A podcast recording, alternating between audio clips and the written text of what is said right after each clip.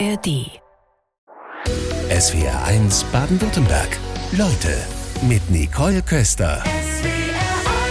Freitagvormittag eine neue Ausgabe. Es wären Leute, ich begrüße ganz herzlich Harold Faltermeier. Schönen guten Morgen. Guten Morgen. An Ihrer Handbewegung konnte man gerade schon sehen, Sie haben was mit Musik zu tun und jeder weiß das bei Ihrem Namen. Sie stehen für Welthits wie Axel F. aus Beverly Hills Cup oder Hot Stuff Donna Summer, sind einer der erfolgreichsten Produzenten und Musiker Deutschlands.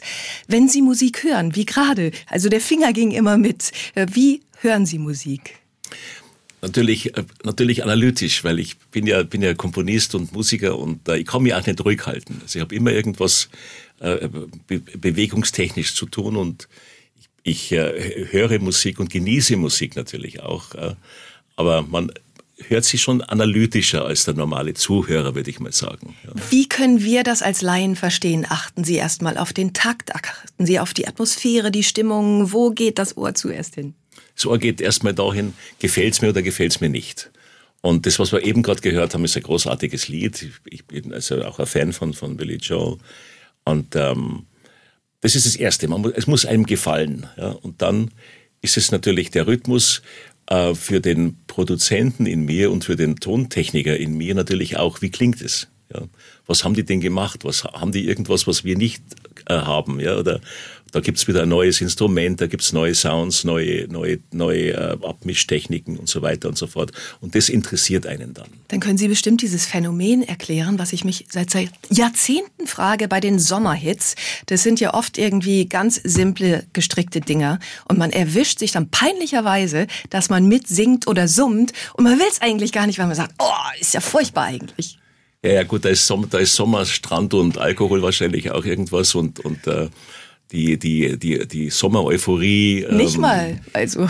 Die, die, ja, oder auch die, die ist verbunden, verbunden dann mit, mit, äh, mit natürlich Urlaub und allem drum und dran, ähm, leitet wahrscheinlich auch dazu, dass man dann eben ein bisschen seichtere Songs äh, sich reintut und diese Beats natürlich, die sind natürlich dann nicht mehr aus dem Kopf zu kriegen und es sind ab und zu Ohrwürmer, die ich auch gern loswerden würde, aber es aber nicht schaffe.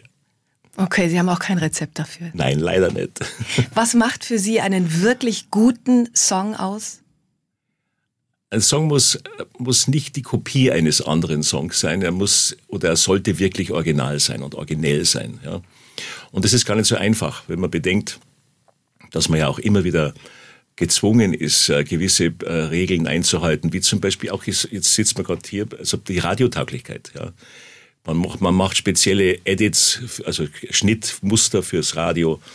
Und man, man beugt sich da einer, einer, einer gewissen Methodik. Ja. Und das ist eigentlich nicht der Sinn der Sache. Der Sinn der Sache wäre der, dass man wirklich seinen, seinen Gefühlen und seinen Emotionen freien Lauf lässt und ein, ein Stück komponiert, was vollkommen originell ist, ja, was noch nie da war. Hm. Und dann ist es meistens halt der wesentlich größere Hit als irgendeine Kopie eines bestehenden Liedes. Wobei es ja so oft heißt, man kann es nicht neu erfinden, ist alles schon mal irgendwie da gewesen.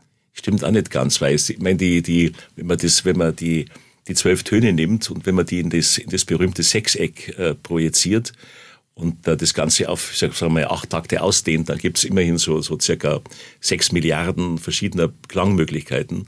Dann haben wir ja noch diese, diese äh, acht oder zehn Oktaven, ja. Also ähm, es ist noch lange nicht alles ausgereizt. Klingt ja. wie im Lotto, da gibt es auch viele Kombinationen, ja, genau. oder? Jetzt habe ich eben geprotzt. Wir werden heute Vormittag etwas erfahren, was man über Harald Faltermeier so noch nicht kennt. Entdecken Sie manchmal neue Seiten an sich selbst? Ja, eigentlich täglich. Ja. Und ich bin ja immer interessiert, neue Seiten zu entdecken, weil ich äh, ähm, in, einfach am Leben interessiert bin. Ja. Und kann mich zum Beispiel auch nicht äh, einfach an den Strand legen und, und äh, in die Sonne in die Sonne glotzen. Das ist immer bei mir mit mit der mit irgendeiner Meditation oder irgendwas verbunden oder, oder mit Gedanken, was könnte ich jetzt anderes tun als wie sitzen. Ja. Wollen Sie uns verraten, was Sie zuletzt an sich entdeckt haben? was habe ich entdeckt? Mein Gott, es ist so, man, also man entdeckt ja immer was Neues. Ja. Entdeckt habe ich ähm, vor kurzem auch das es unglaublich interessant ist, mal andere Musik zu machen, die man von mir, als die, die man von mir gewohnt ist. Und aus diesem Grund habe ich dann ein Theaterstück geschrieben. Axel F. aus Beverly Hills Cop haben wir eben gehört und der Schöpfer ist heute Vormittag bei uns, Harald Faltermeier. Monika Wach meldet uns dazu gerade ins Studio. Ich habe Axel F. als Klingelton. Jedes Mal, wenn es im Radio kommt, greife ich nach meinem Telefon. Herr Faltermeier, was ist Ihr Klingelton? ich habe einen ganz normalen Klingelton. Ich hatte auch mal Axel F. Ja. Hat sich immer jeder umgedreht und dann ist das jetzt, ist das nicht. Ja, gut, mein Gesicht ist nicht so bekannt, aber ähm, jetzt habe ich einen ganz normalen Klingelton. Welche Geschichte werden Sie auf immer und ewig mit XLF verbinden? Ähm, ja, die Entstehung logischerweise, weil das war, das war ein, ein, ein, ein, ein, ein Ritt auf dem Vulkan, kann man sagen. Denn wir haben, wir hatten keine Vorlagen, was wir bei diesem Film machen wurden, wollten. Ich wurde engagiert aus einem anderen Film raus, weil die Art und Weise, wie ich mit Synthesizern umging, wohl den Produzenten sehr gefallen hat. Also habe ich den Job für Beverly Hills Cop bekommen. Und es war so, wir wussten überhaupt nicht, was wir machen wollen. man, wollte, man wusste nur eines, man wollte weg von der klassischen Art, einen, eine Comedy zu scoren. Mit mhm. Orchester, mit, mit also einer gewissen Ästhetik, die damit verbunden ist, ja. Klingt nach einem tollen Spielfeld erstmal. Großartig, ja, ja. Und, aber wir wollten was Neues machen. Und das, und wir, also, aber wir wussten aber nicht was. Ja. Und da war ich eben dann gefragt, ich habe mich hingesetzt und habe einfach mal angefangen. Weil was macht man denn? Man muss einfach mal die Ärmel hochkrempeln und mal irgendwie Loslegen. sich was überlegen. Ja. Habe das dann getan und die ersten Versuche waren wirklich kläglich, weil ich habe nur ratlose Gesichter ähm, mir gegenüber gesehen und es war also wirklich irgendwo auch peinlich und für mich war es also wirklich auch so, so kurz vor dem Ende meiner, meines, meines Engagements, weil ich wusste, wenn ich nichts abliefere, was gefällt, bin ich gefeuert. Das geht in Amerika sehr, sehr schnell. Hire and fire. Ja. ja. Und einer der letzten Versuche, und dann wusste ich, jetzt, jetzt wird's wirklich ernst. Ja. Jetzt muss ich irgendwas abliefern, was wirklich äh, ist. Und habe dann gebeten, ich möchte bitte einen Abend allein sein und habe mir den Film nochmal von vorn bis hinten ange, ange, angesehen und habe mich konzentriert auf die Figur Eddie Murphy. Was könnte der denn für eine Musik brauchen? Und habe dann seine seine witzige Art zu gehen, sich zu bewegen, seine, diese Komik in, in, seiner, in seiner Gestik und so mir angeschaut und setze mich an, an einen Synthesizer hin und habe einen, einen Sound, der dann relativ schon das war, was heute Axel F. die Anfangstöne ja, sind, das Thema. Ja. Und ich klimpere da drauf so rum und, und kriege plötzlich eine Struktur in diese Melodie, auch getrieben vom, getrieben von, von, von den Klängen, ja, und spiele dieses Thema mehr oder minder ähm, in einem Stück durch. Ja. ja. Schauen wir den Film nochmal an, hab's dann aufgenommen, Gott sei Dank, dass ich es wieder vergiss und spiele es gegen den Film und plötzlich funktioniert es für mich. Da gibt's immer so einen, so einen Punkt, wenn einem selber ein bisschen die, die, die, die, die, die, Gänsehaut, die, die Gänsehaut kommt, dann ist es irgendwo richtig. Ja, dann hat es so eine Magie wahrscheinlich. Dann hat es eine Magie. Ja. ja. Das ist immer, wenn man, wenn man zum Beispiel, wenn einem, wenn einem bei einer Musik Tränen einschießen, dann weiß man, dass es richtig ist. Die Frage ja. ist nur, überträgt sich die Magie auf die Produzenten, die sie überzeugen mussten? Heute, das ist Geschichte, hat es, genau. aber hat es gleich funktioniert? Aber das war die große Kunst. Denn ähm, zunächst, als ich es vorgespielt hatte, waren wieder ratlose Gesichter. Und ich habe mir gedacht, so, das war's jetzt dann wahrscheinlich. Ja. Und der Regisseur sagte mit der, mit der Zigarettenspitze, die werde ich nie vergessen, mit der Zigarettenspitze, er möchte das bitte noch einmal hören.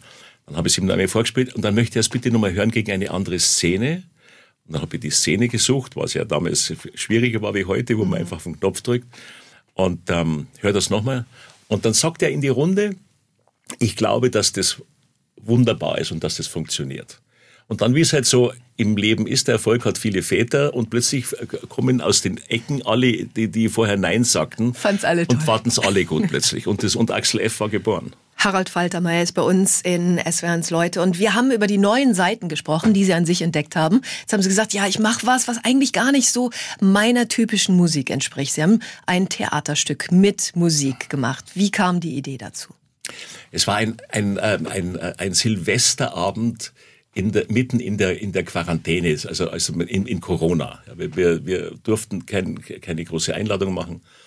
Und ich sitze am, am, am Abend in Salzburg mit, mit meiner Frau und, der, und, und Anja Kruse, diese wunderbare Schauspielerin. Und sie klagt mir an diesem Abend ihr, ihr Leid. Also es, es, die Corona ähm, führt sie knapp an den Ruin. Man kann nicht mehr Theater spielen. Man, es, ist, es ist, die ganze Szene zerbricht und Und ich habe dann zu ihr gesagt, sag ich, schreib dir doch selber mal ein Stück. Nein, das kann sie nicht. Und es gibt dann immer so 100.000 Neins. Ja. ja.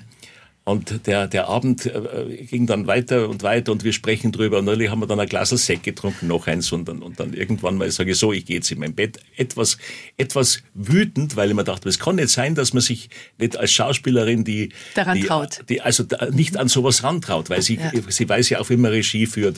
Und ähm, warum geht es nicht? Ja?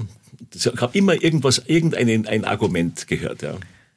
Und bin dann zwei Tage später nach München zurück und sitze in meinen gewohnten vier Wänden und denke mir, dann schreibe ich jetzt einfach mal was. Ich probiere es einfach. Habe ich noch nie gemacht. Ist ja bei mir immer das, was neu ist, finde ich super, super äh, spannend. Und ich saß vor einem leeren Blatt Papier. Hatten Sie gleich eine Story im Kopf? Ich, nein, noch nicht, aber ich habe überlegt. Ja? Und ich habe bei, einer, ich hab bei einer guten Zigarre und einem, einem Glas Bier überlegt, was könnte ich denn jetzt machen?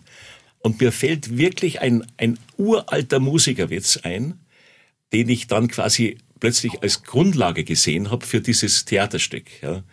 Und der Witz ist eigentlich der, ein, ein Jazzmusiker und ein Popmusiker sitzen im Taxi. Was sagt der, der Popmusiker zum Jazzmusiker?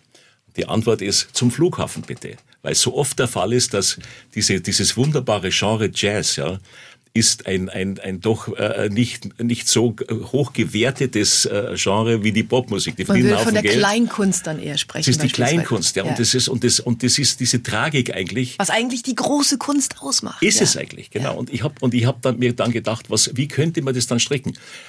Anja Kruse als ein, als ein Popmusikant, ich sehe kein Popmusik, aber mir fiel plötzlich ein, sie könnte ja eine Schlagergröße sein, die weit über den Horizont ihrer Karriere bereits hinaus ist.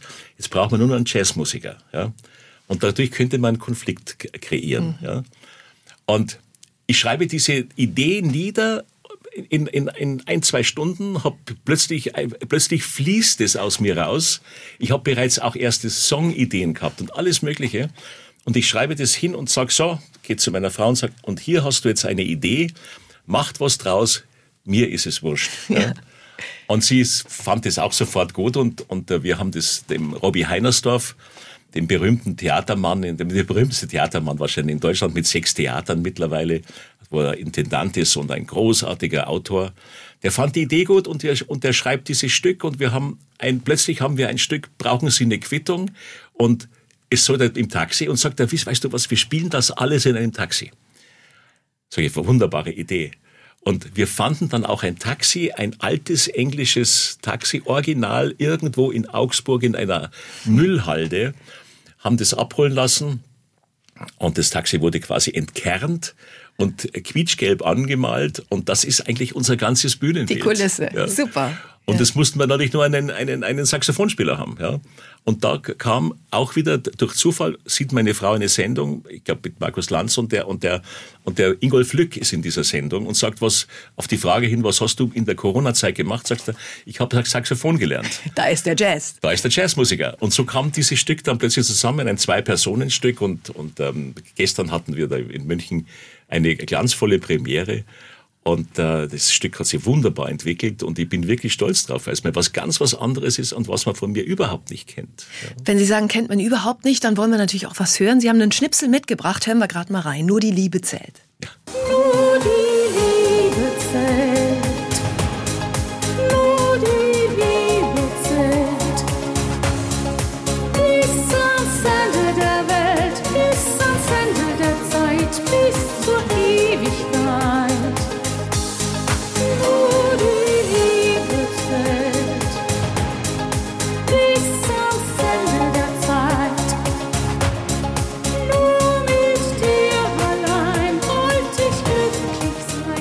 welche Stelle des Theaterstücks genau zu diesem Song gehört, das klärt Harald Foltermeier gleich auf bei uns in der nächsten Runde.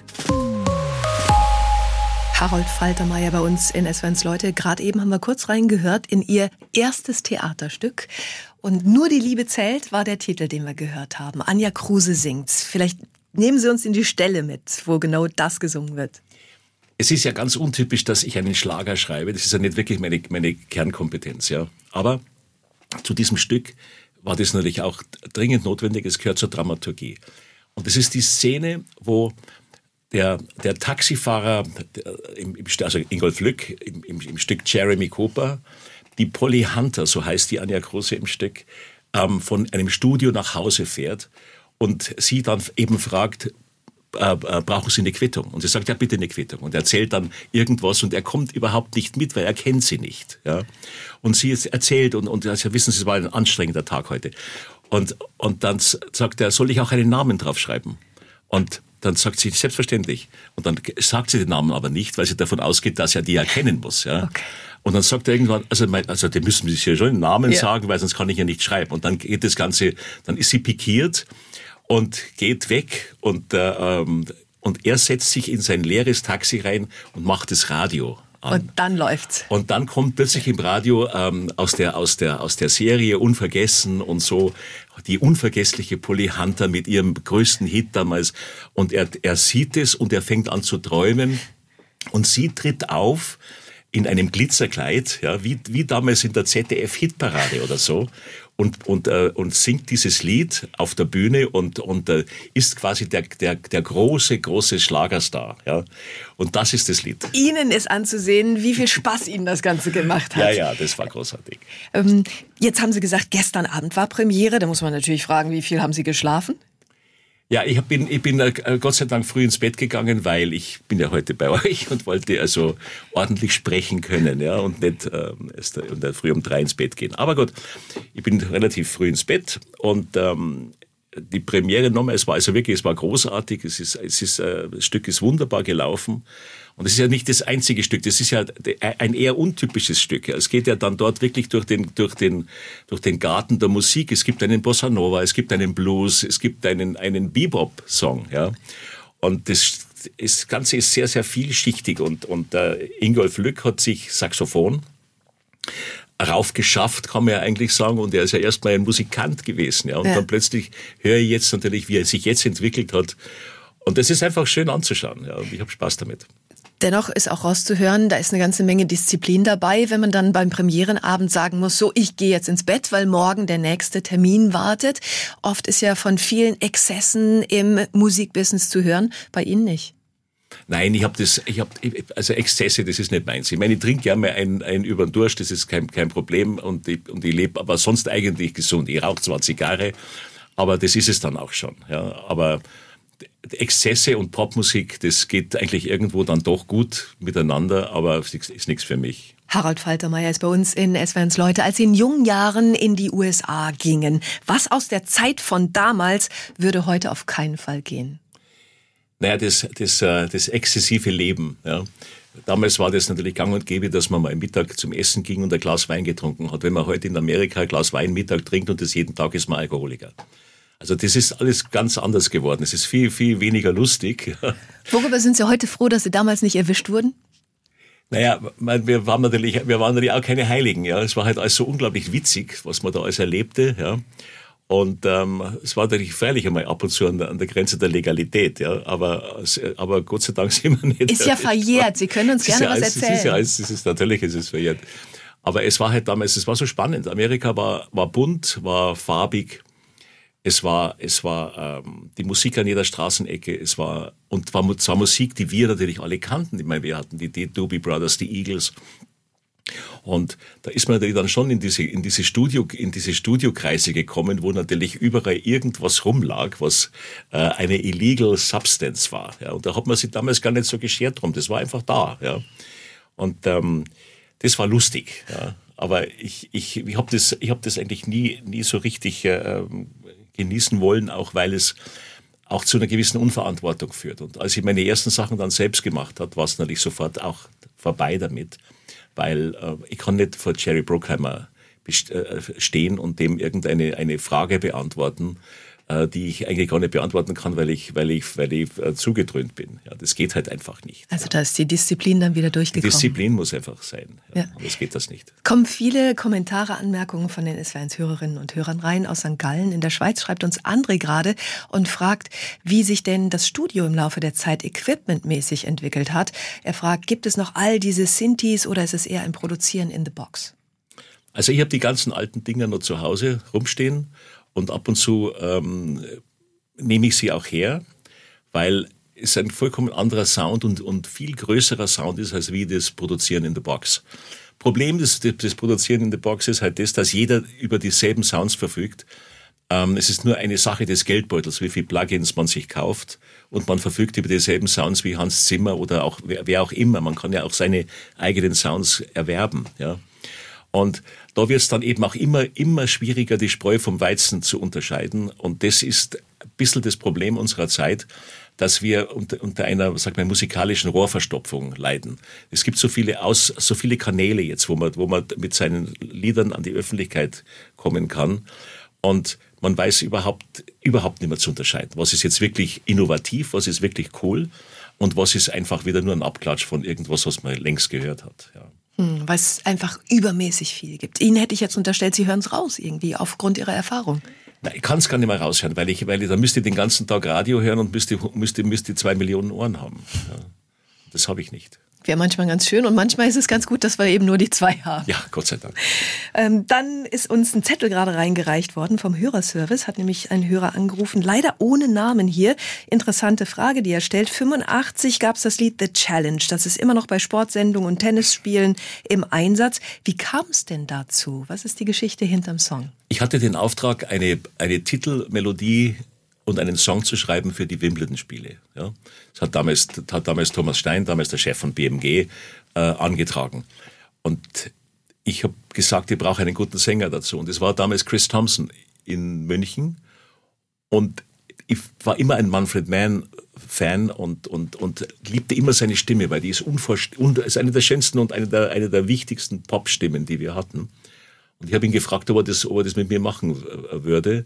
Und er hat auch dazu Ja gesagt und raus, rausgekommen ist wirklich erstens mal vorne die Fanfare, die, die sehr, sehr oft bei Wimbledon auch gespielt wurde. Und dann eben das dazugehörige Lied, The Challenge. Und ähm, er hat, hat eine wunderbare Interpretation gemacht und wir sind auch wirklich hoch in den Charts gewesen mit dem Lied. Hat viel Spaß gemacht. Harold Faltermeier ist bei uns einer der erfolgreichsten Musikproduzenten und Musiker Deutschlands. Wir wollten über die Tiefen im Leben sprechen. Gibt es so Momente, die Sie als tief bezeichnen würden? Wenn man, wenn man sehr hoch äh, rausschießt, wird man ab und zu einmal tief fallen. Es ist nun mal so. Wenn ich bei mir im konkreten Fall sagen darf, dann war es mal ein, ein, ein fürchterlicher Burnout, der mich mal irgendwann äh, ereilt hat, aus, aus heiterem Himmel. Ich wusste nicht, woher es kommt. Wie hat es sich bemerkbar gemacht? Das ist plötzlich, man meint, man muss sterben. Man sieht da plötzlich dann auch eine weiße Wand, man sieht die Glocken läuten und alles. Also ich, war wirklich, ich war wirklich äh, an, einem, an einem Punkt angelangt, wo ich nicht, nicht weiter wusste. Da rast dann das Herz. Ich konnte gerade im Hotel unten Bescheid sagen, dass sie mir die Ambulanz rufen. Also es war wirklich, es war fürchterlich und ähm, habe mir später dann auch von einem Psychologen sagen lassen, was, was dazu führt. Habe es nie ganz verstanden, weil das ist Sympathikus und Parasympathikus, mhm. das ist, das ist äh, Psychologie. Aber er hat mir dann auch erzählt, dass es für einen kreativen Menschen besonders schwer ist, damit umzugehen, weil man alles Mögliche reininterpretiert und, und Fantasie, einfach zu fantasieren anfängt. Aber ich kann nur sagen, ich möchte es nicht meinem schlimmsten Feind wünschen, was mir da passiert ist. Und Gott sei Dank habe ich mich da vollkommen erholt und, und äh, habe das überstanden. Wie haben Sie denn daraus gefunden? Na gut, ich habe einfach, äh, ich habe mich eben äh, Ursachenforschung betrieben. Ich wollte wissen, woher das kommt. Wie kann das sein, dass ich, der ich immer dachte, ich bin unverwundbar, dass den plötzlich der Blitz so trifft, obwohl ich eigentlich ja körperlich gesund äh, war, ja. Und das ist einfach die Summe, die Summe des, die Summe des Erlebten und die Summe der offenen Felder und der offenen Files, wenn man im Computer Language spricht, ja, irgendwann steigt der Prozessor aus und kann die offenen Baustellen nicht mehr, nicht mehr äh, bedienen. handeln. Und er kann die nicht bedienen. Und dann fällt das System zusammen und das kommt bei einem so und beim anderen so eben. Bei mir war es eben in der Form einer Panikattacke. Und was man da eben dann äh, dagegen machen muss, ist, man muss diese, man muss diese Ordner aufräumen. Ja? Und man muss äh, das wieder in Ordnung bringen, was man eben jahrelang vielleicht mit sich rumgeschoben hat und ähm, einfach mal Sachen abschließen. Ja. Wobei das in der Situation wahrscheinlich gar nicht so einfach ist. Das sagt sich jetzt so leicht, aber wenn dann so viele Ordner offen sind, weiß ich ja gar nicht, wo fange ich da an? Wo haben Sie angesetzt? Einfach, einfach irgendwo anfangen, ja, aber einfach dann wirklich den Ordner auch zumachen. Analysieren, was ist da, brauche ich das, brauche ich es nicht, macht man den zu. Ja. Ähm, bei mir kam auch dazu, dass es, dass es eine Situation war, die, die nicht gerade geprägt war durch, durch eine, eine Erfolgssträhne. Ja. Ich war gerade eben auch, wie man halt immer so ist. Man ist, man, es geht ja rauf und runter, ja. Es war gerade in so einem Loch. Ich wusste nicht genau, wie, wie geht es jetzt weiter. Kriege ich gute Jobs, kriege ich keine guten Jobs. Ähm, was mache ich? Es war dann gerade auch, das war nach, nach einer, einer, einer Trennung in, in, in, in Wien damals. Und das war also ganz. Es kam vieles zusammen. Es kam vieles zusammen, ja. Und ähm, das ist eine schwierige, eine schwierige Situation und es kann nur eins sagen, es kann jedem passieren. Ja, ich glaube, jeder sechste Erwachsene in Deutschland erleidet einmal in seinem Leben eine Panikattacke mhm. oder solche Angstzustände. Ja. Was würden Sie aus Ihrer Erfahrung dazu sagen? Vielleicht haben Sie einen Tipp, wie man damit umgehen kann. Sie haben es gerade schon gesagt, die Ordner angehen und bearbeiten. Ähm, man, man kann so, glaube ich, am besten damit umgehen, wenn man sagt, man löst Probleme gleich. Ja. Mhm. Jetzt bin ich natürlich auch also ein Mensch, der dann nicht viele Sachen immer so vor sich her schiebt und sagt, das mache ich dann morgen und so. Äh, das ist halt mein, mein, mein Strickmuster. Es gibt aber, es gibt andere, zum Beispiel, wenn ich meine Frau äh, betrachte, es taucht ein Problem auf und sie löst es sofort. Pragmatisch. Vollkommen pragmatisch. Löst es, legt es weg und, und weg ist, ist frei wie Neues. Und das kann ich eigentlich nur raten. Das ist wirklich ein Lebensmotto. Einfach nicht vieles anstauen lassen, sondern einfach Dinge erledigen. Wir freuen uns auf die SW1 Hitparade. Bis morgen Mittag um 12 stimmen die Fans der Hitparade ab, online oder gleich ab 12 dann auch wieder telefonisch. Harald Faltermeier ist heute Vormittag bei uns in SW1, Leute. Gibt's bei Ihnen so eine Favoritenliste, so eine All-Time-Liste? Welche Hits würden Sie da draufsetzen? Naja, ich, ich versuche die immer wieder neu zu, neu zu überarbeiten. Ich werde sehr oft gefragt, ja. Es gibt aber immer so ein, ich komme immer wieder auf ein Lied zurück, das irgendwie so die, die, äh, ähm, die Popmusik also un unglaublich in ihrer, in, in ihrer Gesamtheit irgendwie widerspiegelt. Und das, das ist, das sind äh, als Gruppe die Eagles für mich, ja. Und dann ist es natürlich auch ähm, allen voran Hotel California. Weil es ist, das war dieses Lebensgefühl, das ist die, die, der, der, der Text, diese, diese unglaubliche Situation der, der Irrealität, ja, das ist für mich Pop. Das ja. wird dann irgendwann zu einer Hymne, hat man den Eindruck. Ja, es gibt genau. so Lieder, die haben dieses Potenzial, ja. zur Hymne zu werden. Was ist für Sie noch ganz besonders wichtig? Naja, es ist in der, in der, in der Musik ist es generell wichtig, eben, dass es, dass es ähm, diese Originalität hat. Ja, ich habe das ja schon mal gesagt. Aber es ist entscheidend in der Musik, dass es, äh, ähm, dass es keine Kopie ist. Die Eagles haben wir. Was setzen Sie noch auf naja, ich kann natürlich, natürlich würde ich draufsetzen. Die Beatles natürlich, ich würde die Doobie Brothers draufsetzen, ich würde Toto draufsetzen, mhm. ich würde Freddie Mercury draufsetzen. Lange Zeit, glaube ich, war, war, war, war Queen die beste Popgruppe der Welt. Ja? Mit, diesem, mit diesem charismatischen Frontmann. Ja? ja.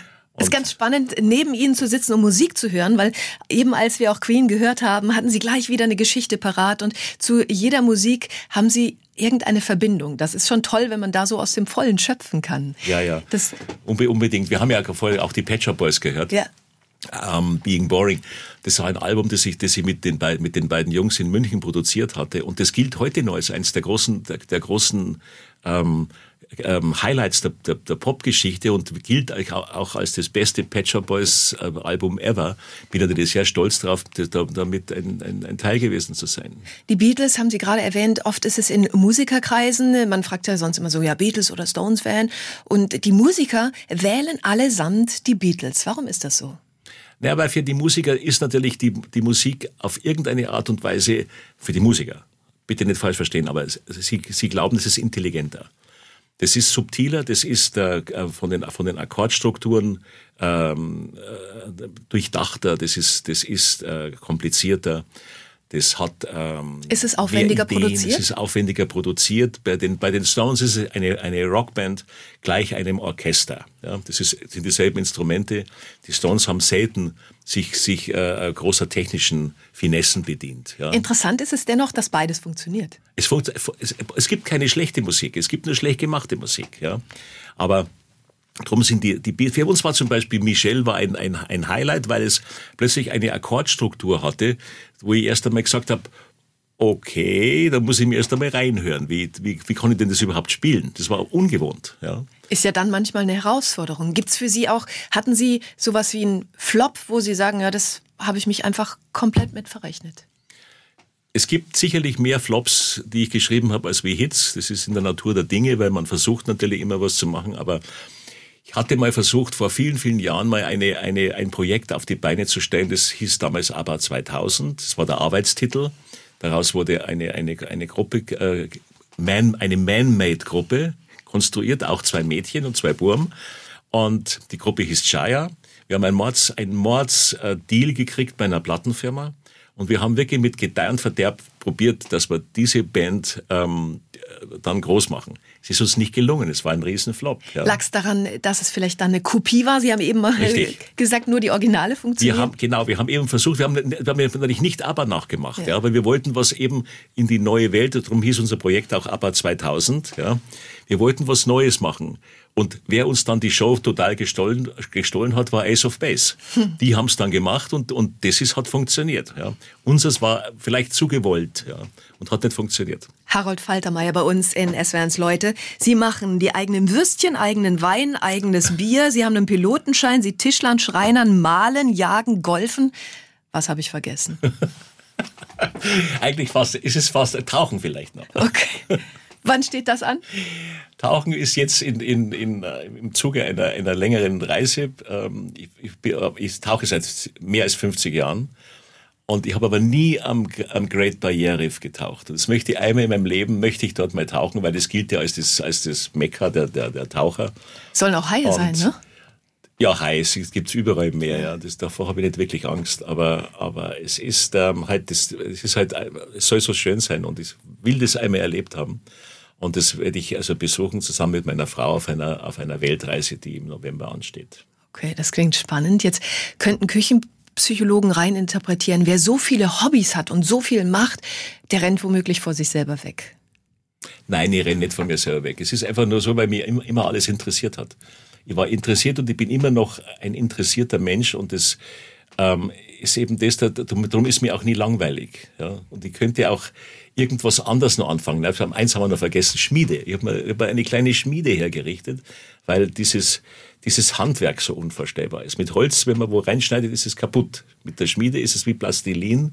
Man kann es wieder neu formen. Ja? Und man kann neue Sachen machen. Ich habe jetzt, jetzt gerade einen, zum Geburtstag einen, einen Kurs geschenkt kriegt, wie man ein Messer macht. Okay, ja. ich habe in, in, in Kärnten unten bei einem, bei einem ganz bekannten Messerschmied ähm, mein eigenes Messer machen dürfen. Unglaublich. Was ist es für ein Messer geworden? Da gibt's ja wirklich auch, da kann man stundenlang drüber philosophieren. Ich glaube, äh, Japan ist da sehr ähm, renommiert in Sachen Messerherstellung. in Japan gibt's eine ganze Straße, wo links und rechts hunderte von Messermachern sind. Ich war dort und habe mir ein Sushi-Messer gekauft. Unglaublich. Aber das Messer, was ich gemacht habe, ist quasi so ein Allzweckmesser. Und es ist so scharf, dass man wirklich damit Haare spalten kann. Ja. ja.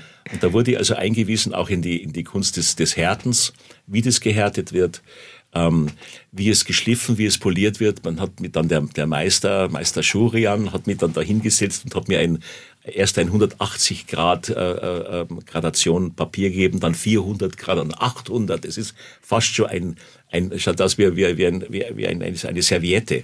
Und da poliert man dann das Messer und es ist einfach Handwerk. Was war das Schwierigste bei dieser Messerherstellung? Das, die, die, äh, das, das Schleifen der, der, der Form, ja, weil das ja aus einem Rohling raus, mhm. rausgeschliffen wird. Und ich habe gar nicht gewusst, wie unglaublich schnell man mit einer, mit einer Schleifmaschine aus einem Stahlblock was rausschleifen kann. Unglaublich. Aber das war das, das Schwierigste. Und bei einem Handgriff hat er dann zu mir gesagt, also das mache ich jetzt, weil dafür habe ich fünf Jahre gelernt. Weil das kann man nicht einfach so jetzt einfach machen. Ja.